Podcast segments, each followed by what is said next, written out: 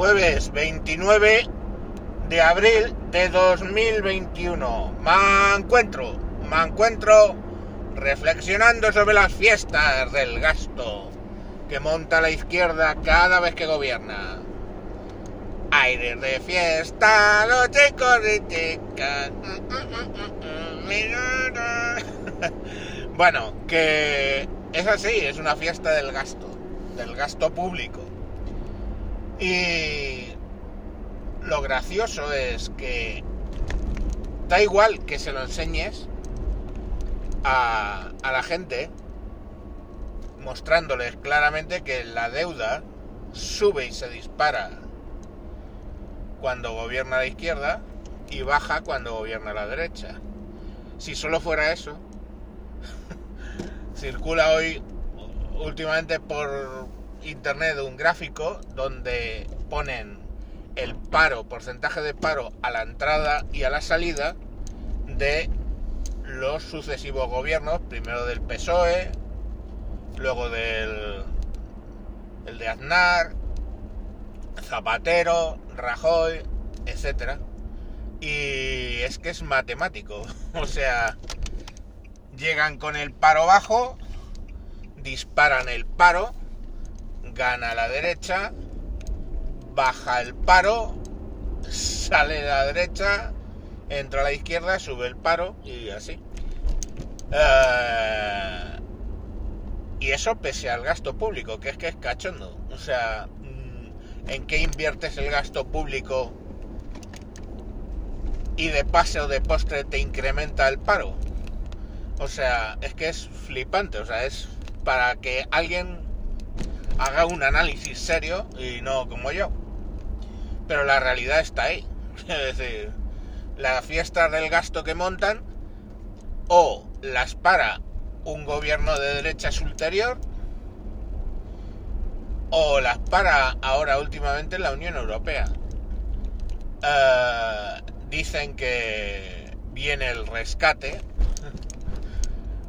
bueno, llámalo X, eh, los fondos europeos están ligados a que se tomen una serie de decisiones que no molan y que por supuesto no van a comunicar antes de estas elecciones.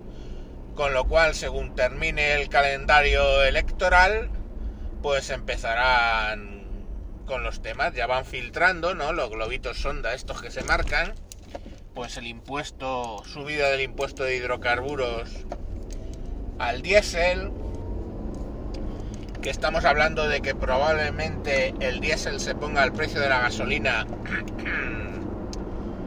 en, un año o similar. Subida, bueno, un impuesto por uso de las autovías. Eh, en fin, un montón de, de impuestos que se vienen, subidas, porque hay que recaudar el tema de las pensiones, que va a sufrir un recorte importante. Bueno, yo siempre lo he pensado así, ¿eh? Eh, si después de cotizar a la seguridad social, pues os voy a decir, desde los 18 años y tengo 53, Calculemos que como mucho, conociendo los comportamientos de las empresas, me queden 10 años de vida laboral. Con a los 63. O sea, si fuera a los 68 serían 50 años de haber cotizado. Pues 50 años menos 5, 45 años voy a haber cotizado cuando me jubile.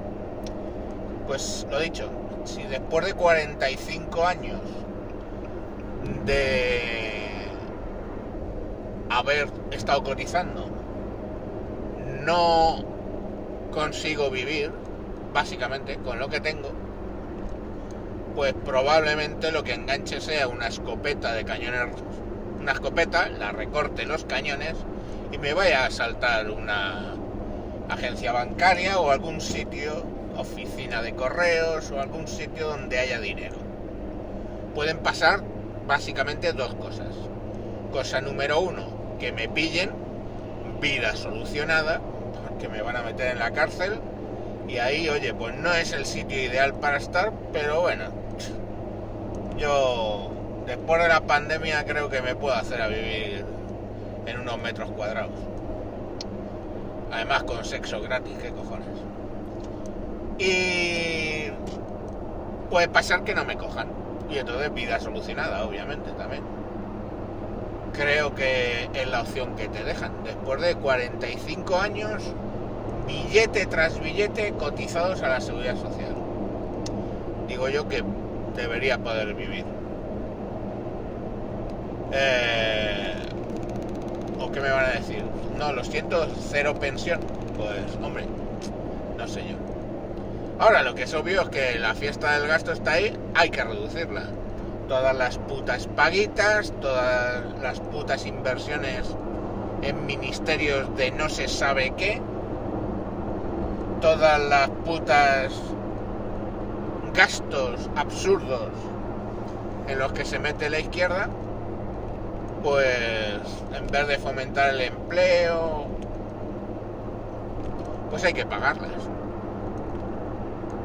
Ese es el problema de la derecha en este país. El problema de la derecha en este país es que no hacen hincapié en eso. ¿Por qué? Porque hay cuatro o cinco gastos que son sagrados y en el momento que los cuestionas o que hablas de ellos, pierdes votos, ¿vale? Entonces, lógicamente, pues hay que... También es cierto que es que son políticos y no quieren perder sus prebendas y son políticos y sabe que hacer un centro polivalente en Peralejos del Condado, población 300, le da votos. Luego, ¿para qué sirve el centro polivalente? Para nada. Para tener a tres funcionarios allí que lo gestionan, otros tres o cuatro funcionarios que lo limpian y otros tres o cuatro funcionarios, entonces te pones en 10 funcionarios con el centro polivalente, son 10 puestos de trabajo en una población de 300 habitantes, tienes votos a porriño. Porque la gente, lo siento, pero somos de pan y circo.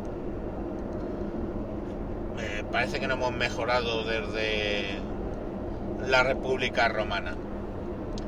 Entonces, bueno, pues ahí los tienes, perpetuándose el tema del gasto, lo contienen en parte los gobiernos de derechas, hasta el punto que eh, enfadan a la gente porque le han quitado la paguita, vuelta a votar a izquierda, vuelta a la fiesta de gasto y entramos en ese círculo vicioso del que últimamente los que nos sacan con media hostia mal dada, la verdad, son los de la Unión Europea.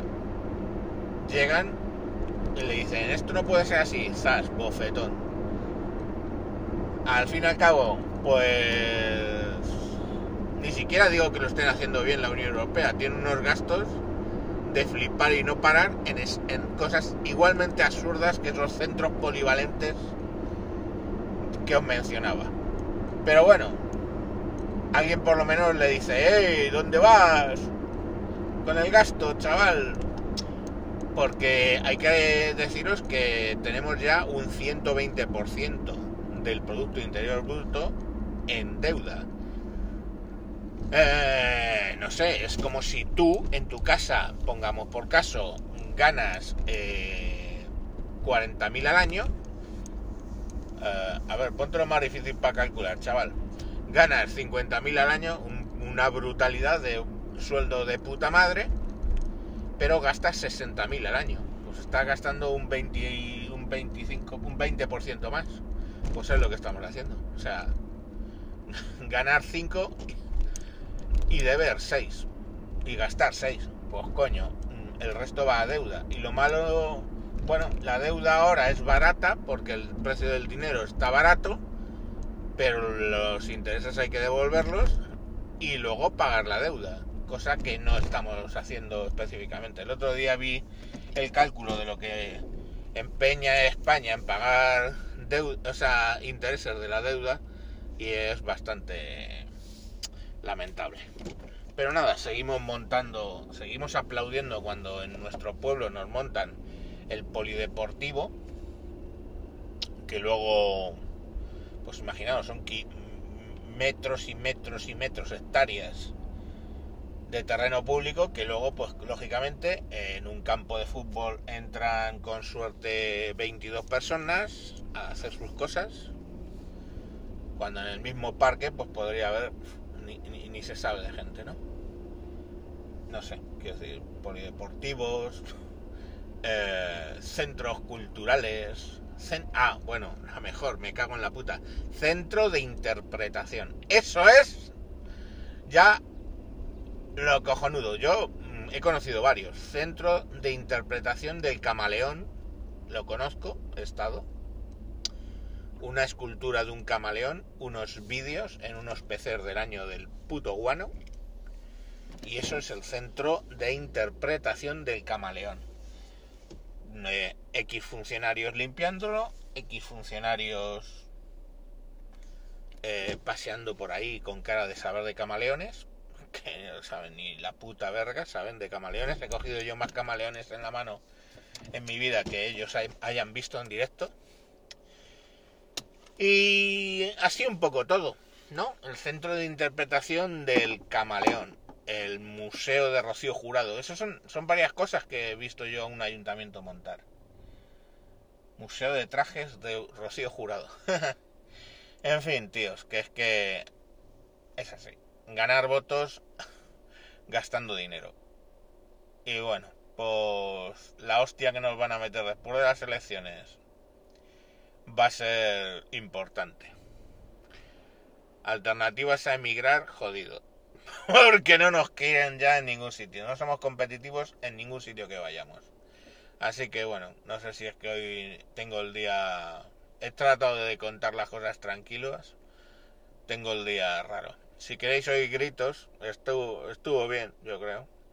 El capítulo de ayer, que salió un poco tarde, por eso tiene menos escuchas, se llama Rompe tus cojones y creo que os podéis eh, hacer unas risas con él. Venga, chao.